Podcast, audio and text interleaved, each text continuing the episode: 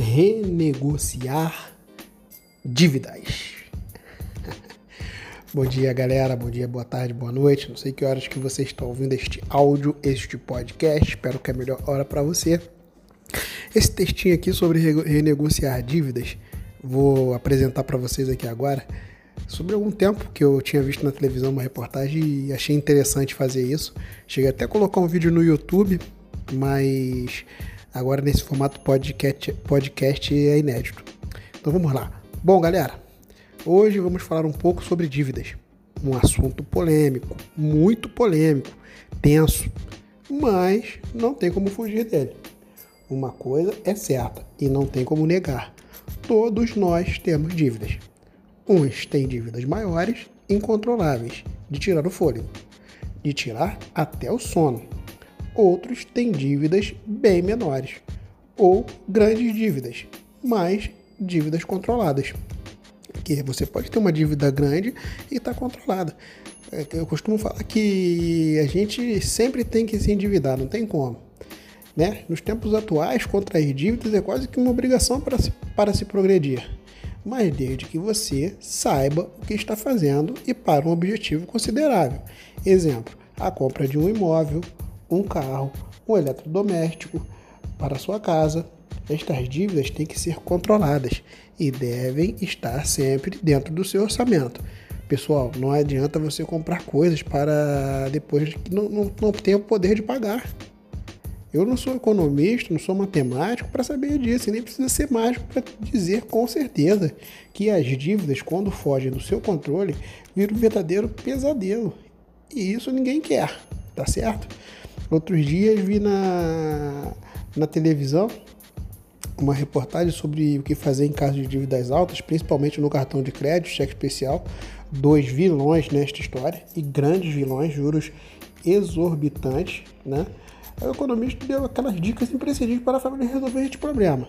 Mas de coração falo para vocês, para este economista que deu a dica é muito fácil falar, pois a dívida não é dele, valeu a boa vontade, valeu a dedicação dele dar bons conselhos para esta família, mas se na hora que ele sair da, é, pela porta daquela casa e esse pessoal não colocar em prática aqueles ensinamentos e outras boas práticas para quitar estas dívidas, de nada adiantará e a dívida só vai aumentar. Então, nós temos o poder em nossas mãos. Temos que ter foco em negociar as dívidas, cortar gastos supérfluos, colocar os ganhos e gastos em uma planilha e saber onde gastou cada centavo. Tá certo? Cada centavo ganho.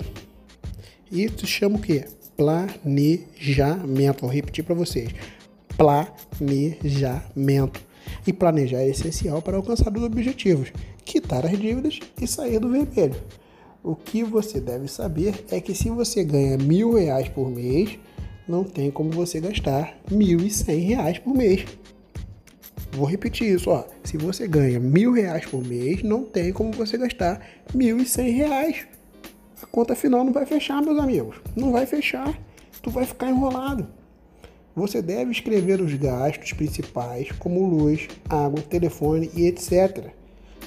Porque esses valores você tem que pagar. Não tem como. Depois de saber estes valores, né, os valores para estes gastos, aí sim você vai ver o quanto sobra lá.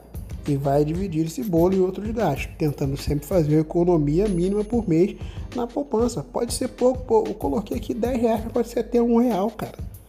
Se você tiver essa cultura, com certeza vai ser muito bom para você. Poupa alguma coisa, tenta poupar alguma coisa. 10 reais que seja, um real que seja. Mas poupe, seja fiel no X-Depósito. A fidelidade pode começar com poucos reais, como eu falei, e com o passar do tempo aumentando e, consequentemente, com a sua grande dívida diminuindo, sendo paga aos poucos e controlada sem sofrimento.